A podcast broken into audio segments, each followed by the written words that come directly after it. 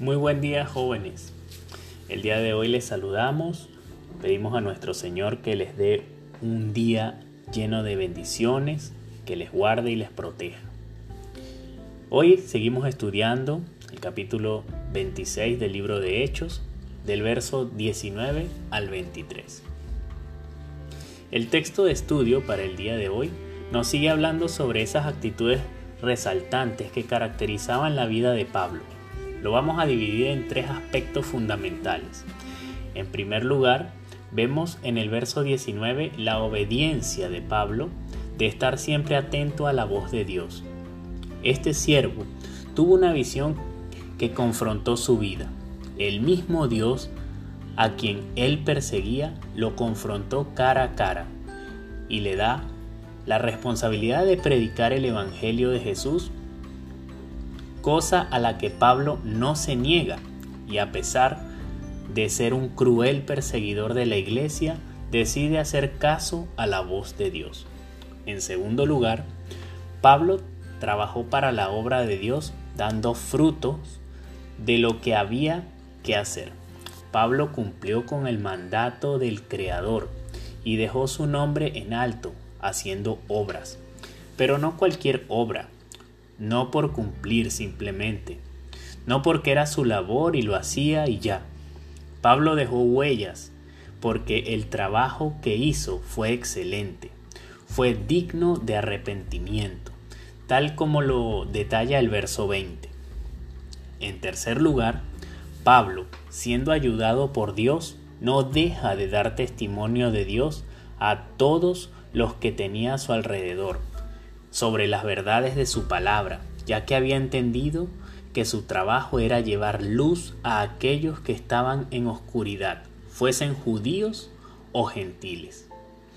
Y estas tres características que vemos en la defensa de Pablo ante el rey Agripa son dignas de admirar.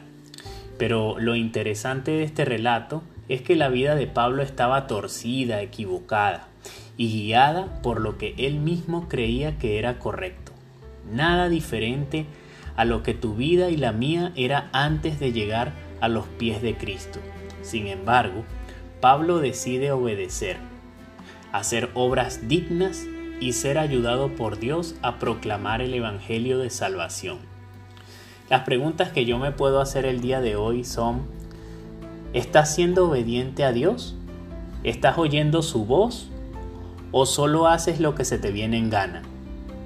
Cuando Dios le confrontó a Pablo en ese encuentro personal, le hizo una pregunta que describe el verso 14 del mismo capítulo 26 de Hechos.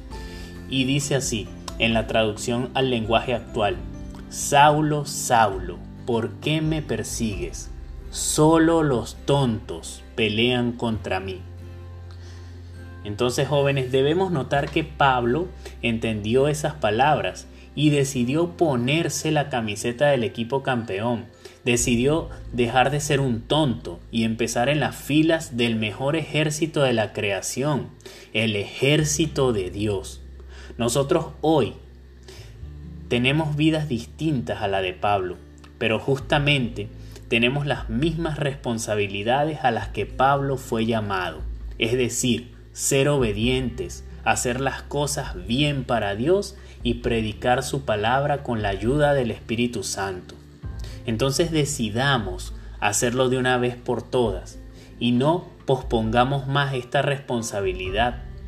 No seamos rebeldes a la voz de Dios.